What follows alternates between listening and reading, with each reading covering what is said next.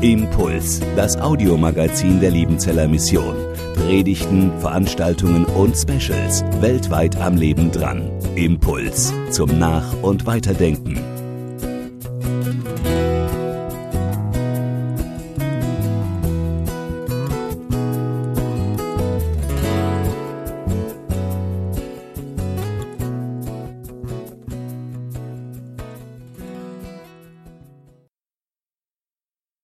Ganz herzlich willkommen zu einer neuen Runde unserer Schwarzbrot-Gottesdienste. Ich grüße Sie und euch ganz herzlich, Sie und euch hier im Saal. Danke, dass Sie und ihr euch aufgemacht habt heute Morgen ziemlich früh in aller Kälte äh, wieder auf den Weg gemacht habt zum Schwarzbrot-Gottesdienst. Ich grüße ganz besonders die Teilnehmerinnen der Frauenfreizeit aus dem Mondbachtal, die heute Morgen auf den Berg gekommen sind. Ich grüße die Schwestern im Feierabendhaus, die unserer Übertragung beiwohnen. Und ich grüße natürlich auch alle Zuschauerinnen und Zuschauer unseres Livestreams. Schön, dass Sie, dass ihr wieder dabei seid. Wir haben uns viel ausgedacht für die Schwarzbrot-Gottesdienste 2022. Es wird zunächst mal in vier Gottesdiensten um den Propheten Jona gehen. Das ist der Start. Wir verstellen uns ja den Blick für das Jona-Buch, wenn man immer nur um diesen Fisch diskutiert. Geht es oder war das? Wie war das? Das Jona-Buch, da geht es weniger um den großen Fisch, sondern da geht es um den großen Gott. Es geht um die Frage, wer ist Gott und wie ist Gott? Das ist das große Thema des Jona-Buches und dieser Frage, der wollen wir nachspüren. Da wollen wir uns jetzt in den nächsten vier Wochen auf den Weg machen. Danach werden wir uns sechs Wochen lang mit Bekehrungsgeschichten beschäftigen und da entdecken, dass Bekehrung viel mehr, viel umfassender, viel unterschiedlicher ist, als wir uns das vielleicht manchmal vor Augen stellen. Wir werden uns dann Richtung Sommer mit dem Galaterbrief des Apostels Paulus beschäftigen. Wir werden uns dann nach den Sommerferien mit Endzeittexten beschäftigen. Wir haben ja im letzten Jahr uns mit der individuellen Endzeit, also was kommt nach dem Tode, beschäftigt. Und das wollen wir jetzt ins Universale ausweiten. Was wird mit dieser Welt passieren am Ende der Zeit? Und schließlich dann Jetzt beenden wir schon wieder das Jahr 2022, werden wir uns mit Christus im Alten Testament beschäftigen. Das ist mal so der Appetizer, der Überblick über die Schwarzbrot-Gottesdienste in diesem Jahr. Und ich freue mich, wenn Sie, wenn ihr wieder dabei seid bei diesen Gottesdiensten. Wir beginnen heute mit Jona 1, dem ersten Kapitel dieses Jona-Buches und ich möchte es mit Ihnen euch gerne lesen, dieses erste Kapitel. Es geschah das Wort des Herrn zu Jona, dem Sohn Amitais. Mache dich auf und geh in die große Stadt Ninive und predige wider sie, denn ihre Bosheit ist vor mich gekommen. Aber Jona machte sich auf und wollte vor dem Herrn nach Tarsis fliehen und stieg hinab nach Jaffo. Und als er ein Schiff fand, das nach Tarsis fahren wollte, gab er Vergelt und trat hinein, um mit ihnen nach Tassis zu fahren, weit weg vom Herrn. Da ließ der Herr einen großen Wind aufs Meer kommen, und es erhob sich ein großes Ungewitter auf dem Meer, dass man meinte, das Schiff würde zerbrechen. Und die Schiffsleute fürchteten sich und schrien ein jeder zu seinem Gott, und sie warfen die Ladung, die im Schiff war, ins Meer, dass es leichter würde. Aber Jona war hinunter in, den, in das Schiff gestiegen, lag und stieg hinab in einen tiefen Schlaf. Da trat zu ihm der Schiffsherr und sprach zu ihm, was schläfst du? Steh auf, rufe deinen Gott an, vielleicht wird dieser Gott an uns denken, dass wir nicht verderben. Und einer sprach zum anderen, kommt, wir wollen losen, dass wir erfahren, um wessen Willen es uns übel geht, uns so übel geht. Und als sie los, losten, traf's Jona. Da sprachen sie zu ihm, sage uns, um wessen Willen es unser Übel geht. Was ist dein Gewerbe und woher kommst du und wo kommst du her? Aus welchem Lande bist du und von welchem Volk bist du?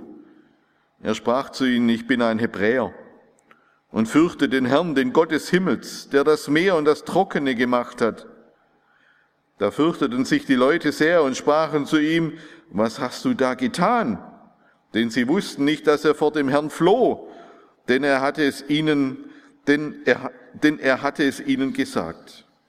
Da sprachen sie zu ihm, was sollen wir denn tun mit dir, dass das Meer stille werde und von uns ablasse? Denn das Meer ging immer mehr ungestümer. Er sprach zu ihnen, nehmt mich und werft mich ins Meer, so wird das Meer still werden und von euch ablassen. Denn ich weiß, dass um meinetwillen dies große Ungewitter über euch gekommen ist. Doch die Leute ruderten, dass sie wieder ans Land kämen, aber sie konnten nicht, denn das Meer ging immer ungestümer gegen sie an. Da riefen sie zu dem Herrn und sprachen, ach Herr, lass uns nicht verderben um des Lebens dieses Mannes willen und rechne uns nicht unschuldiges Blut zu, denn du, Herr, tust, wie es dir gefällt. Und sie nahmen Jona und warfen ihn ins Meer. Da wurde das Meer still und ließ ab von seinem Wüten, und die Leute fürchteten den Herrn sehr und brachten dem Herrn Opfer dar und taten Gelübde. Herr, heilige uns in der Wahrheit. Dein Wort ist die Wahrheit. Amen. Liebe Gemeinde, liebe Schwestern und Brüder, wenn wir über Jona predigen, dann predigen wir über eine der Lieblingsgeschichten aller Kinderkirch- und Jungscharkinder. Die kennt jeder. Die hat jeder schon mal mitbekommen. Da predigen wir aber auch, das muss ich dazu sagen, über eine Comicfigur der kritischen Bibelwissenschaft, die das Buch oft als Komödie verstanden hat, als eine Komödie, die man gar nicht so ernst nehmen sollte. In jedem Fall aber predigen wir über eine der am, meist, am meisten missverstandenen Gestalten des Alten Testaments. Am Jona-Buch kann man manches missverstehen. Und so mancher, in so mancher Kinderstunde, da wird Jona als Angsthase vorgestellt, als einer, den der Muffensausen bekommen hat und vor lauter Muffe vor seiner Aufgabe Nineveh lieber den nächsten Dampfer an die Costa del Sol genommen hat. Er will nämlich nach Spanien. Das Tarsis der Antike ist vermutlich das heutige Tarascona, tatsächlich an der Costa del Sol in Spanien.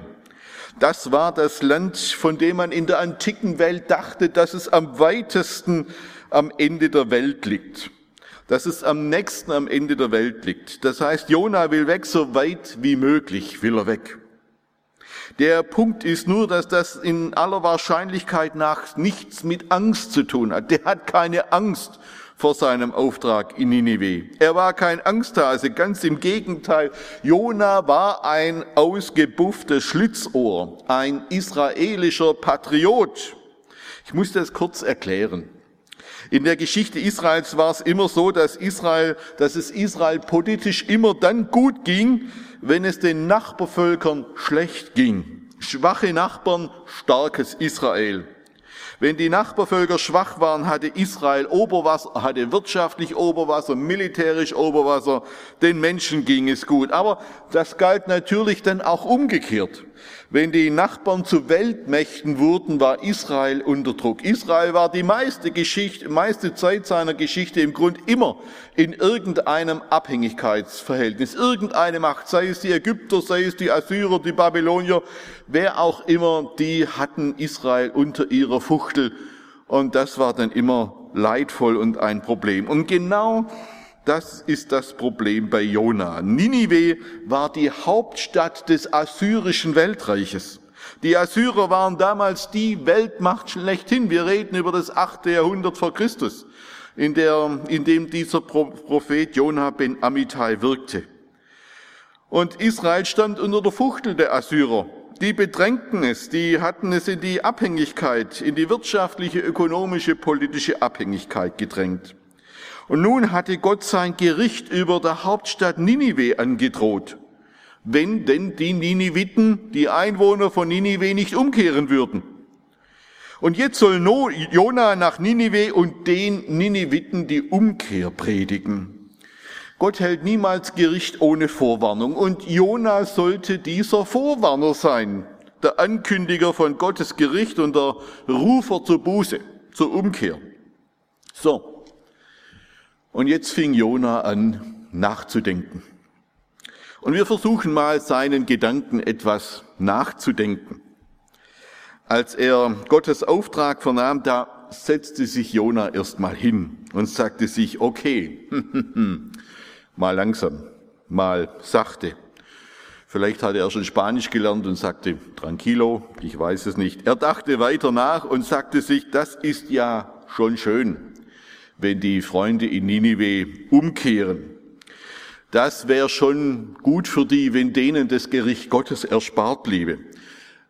Wäre wirklich schön für die, nicht? Aber wäre es nicht viel schöner für uns in Israel, wenn Gott ihn mal wieder richtig in die Pfanne haut? Wäre es nicht viel schöner für uns in Israel, wenn über denen das Gericht Gottes hereinbricht, dann wird es doch uns viel besser gehen. Das wäre doch viel besser für uns. Und bevor ich jetzt hingehe und die sich am Ende noch bekehren, dann lasse ich das doch lieber. Dann verziehe ich mich doch lieber. Und jetzt müssen wir noch etwas anderes verstehen. In der antiken Welt dachten die Menschen, dass ihre Götter nur für ihre Region, nur für ihr Land, nur für ihr Territorium, nur für ihr Volk zuständig waren. Die Macht und die Reichweite der Götter war sozusagen begrenzt. Es waren Provinzgötter, keine Universalgötter.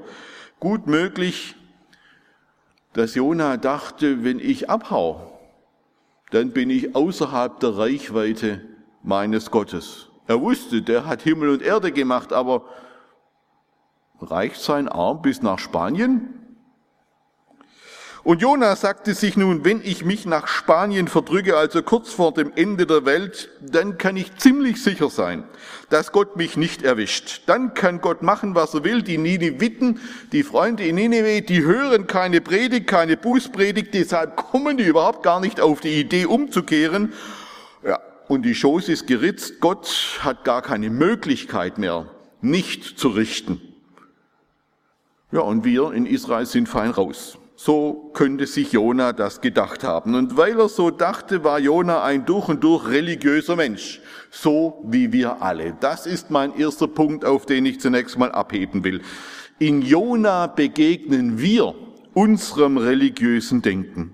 In Jona begegnen wir unserem religiösen Denken. Wir erleben in Jona, Jona in dieser Geschichte als den Prototyp des religiösen Menschen. Jona war der Überzeugung, dass er mit seinem Handeln und Tun oder mit seinem Lassen die Pläne Gottes beeinflussen konnte. Und er war überzeugt, dass seine Gedanken im Blick auf den Lauf der Geschichte, im Blick auf Ninive und im Blick auf Israel besser waren als Gottes Gedanken. Und deshalb wollte er Gottes Pläne durchkreuzen. Auch Jona meinte es ja nur gut. Als religiöse Menschen vollziehen wir bestimmte Taten, Handlungen oder Rituale, damit Gott oder die Götter etwas Bestimmtes tun oder lassen. Die alten Lateiner sagten do ut des, ich mache was, damit du, mein Gott oder meine Götter, etwas machst, etwas tun. Do ut des, eine Hand wäscht die andere. Ich mach was, damit du was machst. Das Verhältnis zu den Göttern war wie eine Art Geschäftsbeziehung. Wenn ich 100 Euro für einen guten Zweck spende, dann kann ich umgekehrt erwarten, dass Gott oder die Götter mir Reichtum, Ehre, Karriere, Gesundheit oder ein langes Leben schenken. Gottes Beziehung wie eine Geschäftsbeziehung. Jona ist nun insofern tief religiös, dass er zwar nicht spendet, dass er nichts gibt, aber dass er meint, er kann Gottes Pläne durch seine Flucht durchkreuzen. Wenn sein Prophet nicht prophezeit, kann Gott nichts ausrichten. Jona, der religiöse Prophet, nimmt in dieser Geschichte die Regie über die Geschichte in die eigene Hand. Wenn ich nicht nach Nineveh gehe, wird sich dort niemand bekehren und entsprechend wird niemand von Gottes Gericht verschont bleiben, was für mein Volk nur gut sein kann. Und damit die Sache auch wasserdicht ist, macht er sich aus dem Staub, begibt sich sozusagen außerhalb der gedachten Reichweite Gottes. Und was passiert? Jona macht die Erfahrung, dass die Reichweite Gottes größer ist, als er dachte, dass Gottes Arme länger sind, als er dachte. Jona läuft weg und Gott lässt ihn in die Arme von religiösen Menschen laufen. Das ist ja der Clou in diesem ersten Kapitel. Der religiös denkende Jona will die Geschichte Gottes gestalten, er will die Regie selbst übernehmen, will Gott sozusagen austricksen und Gott lässt ihn auf ein Schiff mit lauter religiösen Typen gehen, die genauso mit ihren Göttern umgehen wie Jona mit seinem. Das Schiff fährt ab, Gott lässt einen Sturm aufkommen und dann wird das Leben an Bord auf einmal sehr religiös. So heißt es hier im ersten Kapitel, die Schiffsleute fürchteten sich und schrien ein jeder zu seinem Gott. Da trat zu ihm der Schiffsherr und sprach zu ihm, was schläfst du? Steh auf, rufe deinen Gott an, ob vielleicht dieser Gott an uns denken will, dass wir nicht verderben. Die intensivsten religiösen Veranstaltungen finden ja nicht in irgendwelchen Lobpreisgottesdiensten statt, nicht in irgendwelchen äh, Verherrlichungsgottesdiensten, sondern in Flugzeugen, bei denen ein Triebwerk brennt. Da findet Religion statt. Da brennt nämlich bei allen der Kittel wie man bei uns im Schwäbischen sagt. Und dann wird das eine sehr intensive religiöse Veranstaltung in so einem Flugzeug. Die meisten Gebete, Gelübde und Versprechungen werden gemacht, wenn die Tragfläche in Flammen steht. Ich vermute auch, dass in jedem Krankenhaus weit mehr gebetet wird, wenn man mal jedes religiöse Gebet an wen auch immer mitrechnet als bei uns auf dem Missionsberg. Die Not lehrt beten und zwar alle Menschen, egal an, ob sie an Gott glauben, an welchen Gott sie glauben oder auch nicht. Und dann erlebt Jona auf einmal die dunkle Seite der Religiosität. Denn seine Mitreisenden, die überlegen sich auch, wie sie ihre Götter durch bestimmte Handlungen manipulieren können, wie man das jetzt irgendwie regeln und abwenden kann. Die Leute fangen an, nach einem Sündenbock zu suchen. Sie losen. Es war in der antiken Welt ein Instrument, um nach dem Willen Gottes zu fragen oder der Götter. Auch das ist religiöses Denken. Wenn eine Krise auftritt, dann muss es irgendwo einen verborgenen Grund, einen Anlass, eine Ursache geben und dann muss es einen Sündenbock dafür geben und das müssen wir jetzt rausbekommen. Im Hintergrund steht der tief religiöse Glaube, dass alle Unglücksfälle mit der Schuld oder dem Ungehorsam eines ganz bestimmten Menschen in Verbindung stehen. Wenn ein Unglück über eine Gemeinschaft kommt, dann muss es einen geben, der dafür verantwortlich ist. Wo Unglück ist, muss es irgendwo einen triftigen Grund geben. Und den gilt es herauszufinden. Und die antike Kultur hat in allen Völkern und Kulturen Ämter geschaffen, Institutionen geschaffen, um genau das herauszubekommen, die genau den Grund für eine Krise, eine Katastrophe, eine Missernte oder was auch immer herausfinden sollten. Und das Losen war so eine Methode, mit der man das machen konnte. Hier wird der religiöse, schlaue Herr Jona buchstäblich zum Opfer seiner religiösen Masche. Und im Fall von Jona hat ja nun Gott tatsächlich seine Finger im Spiel. Ihm war klar, dass das Ganze hier wegen ihm geschieht. Und die Schiffsbesatzung sagt, weil der Sturm wegen ihm tobt, gibt's nur einen Weg, der Sündenbock muss weg. Es ist schon berührend, wie die hier ringen mit diesem Problem, wie diese Matrosen das eigentlich sich vor dieser letzten Konsequenz scheuen, aber der Sturm lässt nicht nach und dann ist einem das Hemd doch näher als die Jacke und Jona geht schließlich über Bord und schlagartig legt sich der Sturm. Wer das Glück, wer die Sicherheit, wer die Ziele seines Lebens mit religiösen Maßnahmen erreichen will, um Gott oder die Götter, an die er glaubt, zu beeinflussen, der wird immer Angst haben. Der wird immer Angst haben, weil er nie weiß, ob es reicht und ob die Götter nicht doch noch mal ganz andere Pläne mit mir haben.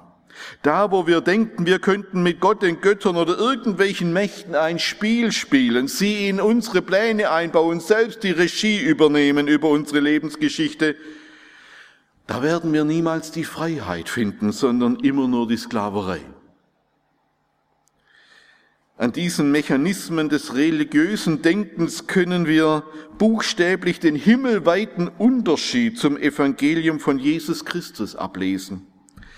Wer an Jesus glaubt, der muss nichts mehr tun, und Gott, um Gott in irgendeiner Weise zu beeinflussen, sondern er darf in der Gewissheit und der Geborgenheit leben, dass Gott in Jesus Christus schon in ganz vollkommener und nicht mehr von uns überbietbarer Art und Weise zu meinem Heil gehandelt hat, egal wie mein Leben läuft. Und er hat zum Heil der Welt gehandelt, egal wie die Weltgeschichte noch weitergeht. Der darf gewiss sein, dass uns in Jesus alles gegeben ist, was wir im Tod und Leben brauchen und dass in Jesus diese Welt und ihre Geschichte zu ihrem Ziel gelangen wird. Durch Gericht und Gnade hindurch, komme was da wolle. Wir fahren auf einem Schiff, das in seinem Hafen ganz gewiss ankommen wird. Dafür steht das Kreuz von Golgatha.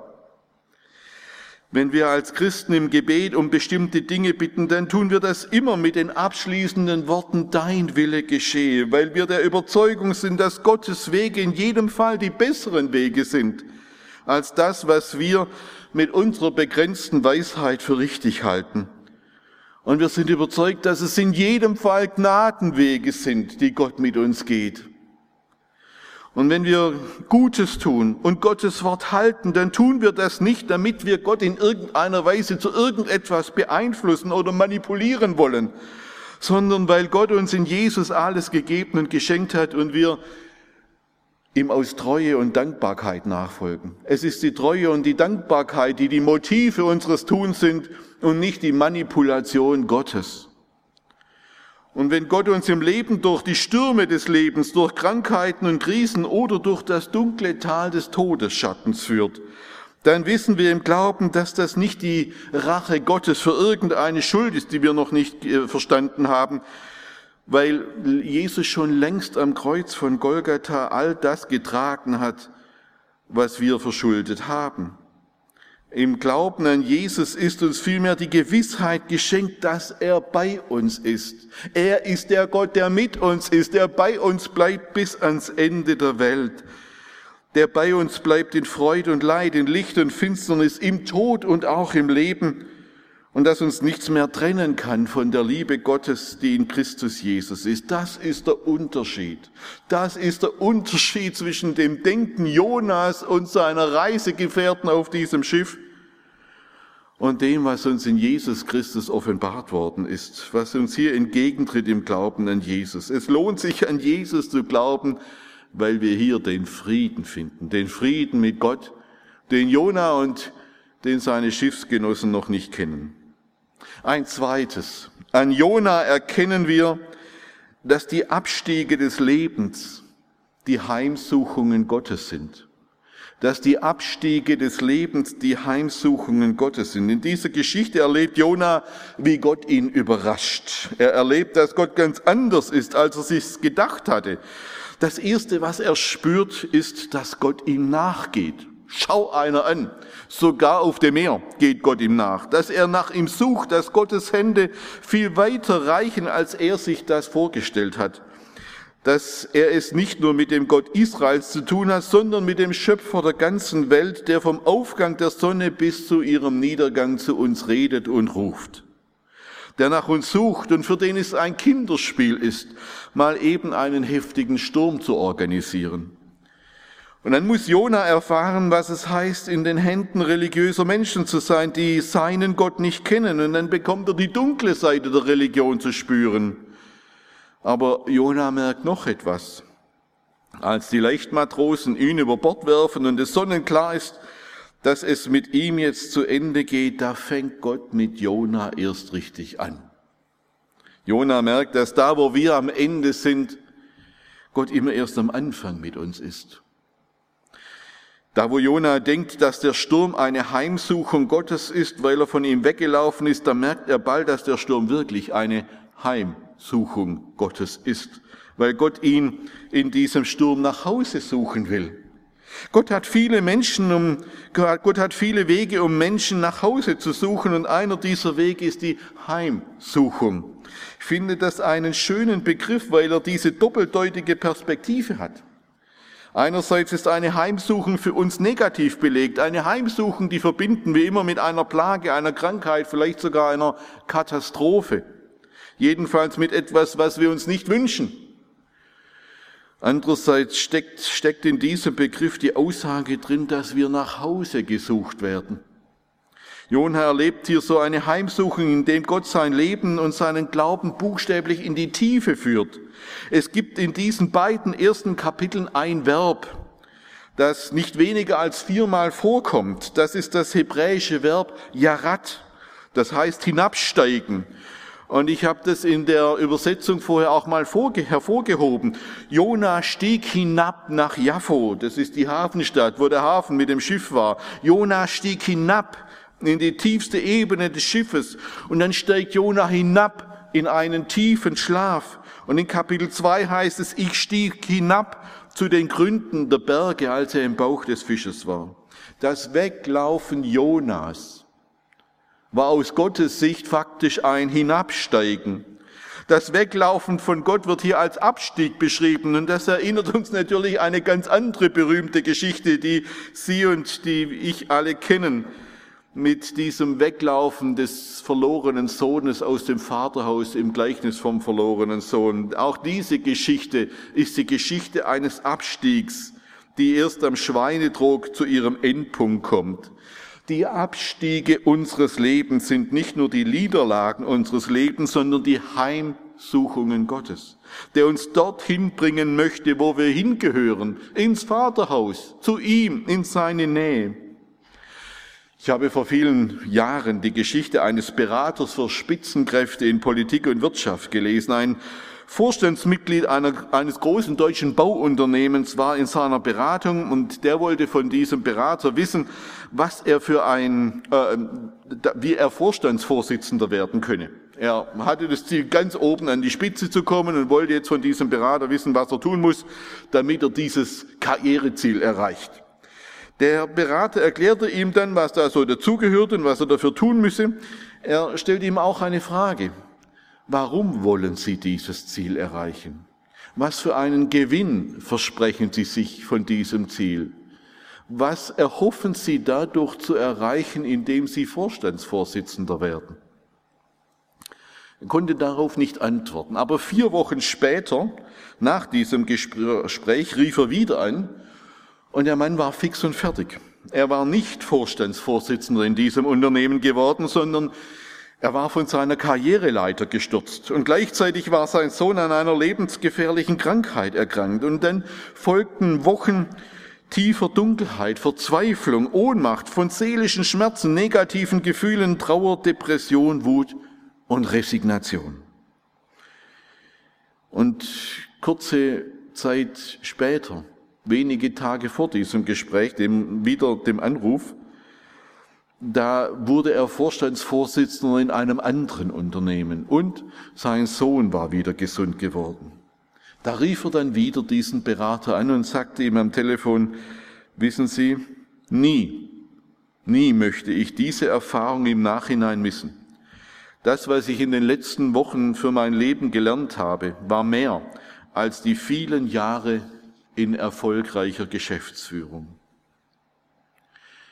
Die Abstiege unseres Lebens sind die Heimsuchungen Gottes. Das ist eine tiefe Weisheit. Bei Gott ist es im letzten unerheblich, wie erfolgreich oder erfolglos unser Leben ist, ob unsere Pläne gelingen oder misslingen. Entscheidend ist, dass wir sein Kind sind und dass wir nach Hause zum Vater kommen. In der Welt Gottes spielt es im allerletzten keine Rolle, wie gesund oder krank, wie arm oder reich, wie erfolgreich oder erfolglos wir sind. In dieser Welt gilt nur eines, dass wir bei ihm sind und am Ende nach Hause kommen. Wer mit diesem Gott zu Hause ist, wer bei diesem Gott zu Hause ist, der kann hinabsteigen, der kann auch tief fallen, aber er kann nie tiefer fallen als in Gottes Hand.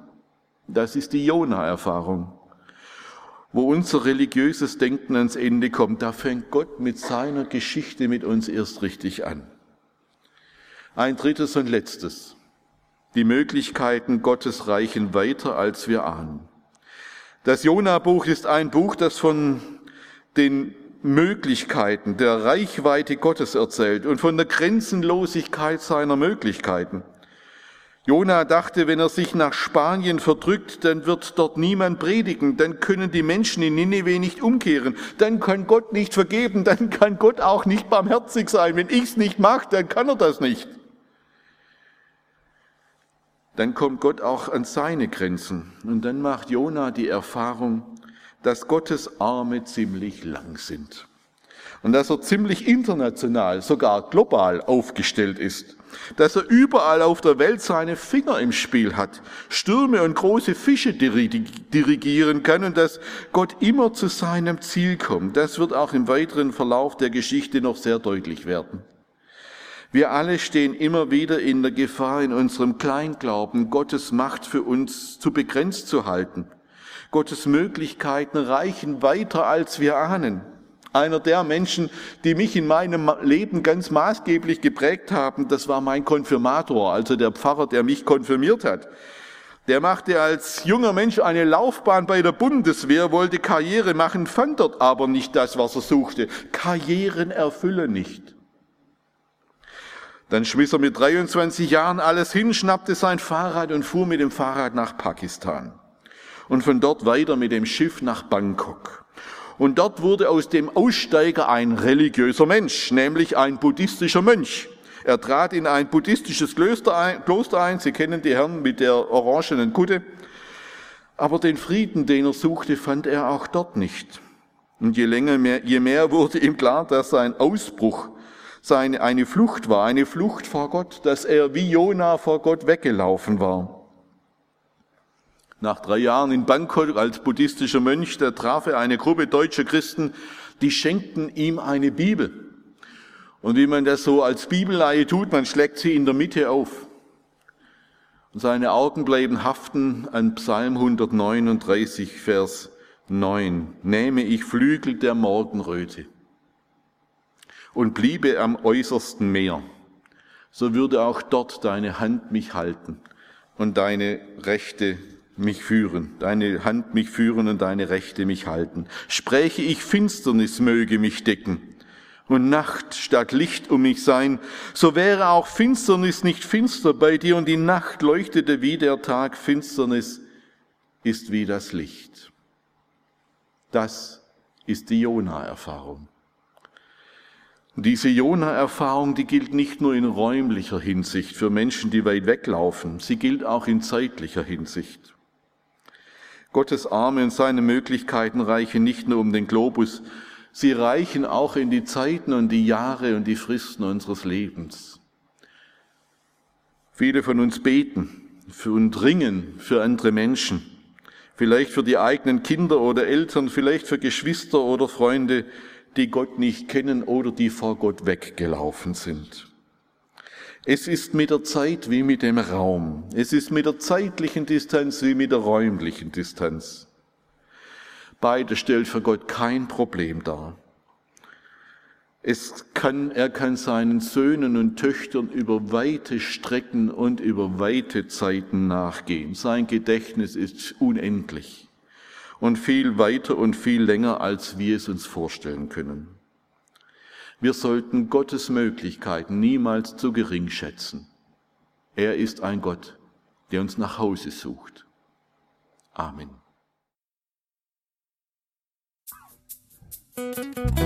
Impuls ist eine Produktion der Liebenzeller Mission. Haben Sie Fragen? Würden Sie gerne mehr wissen? Ausführliche Informationen und Kontaktadressen finden Sie im Internet unter www.liebenzell.org. Die Liebenzeller Mission produziert ebenfalls das Fernsehmagazin Weltweit am Leben dran. Informationen zur Sendung und zum Empfang gibt es unter www.weltweit-magazin.de.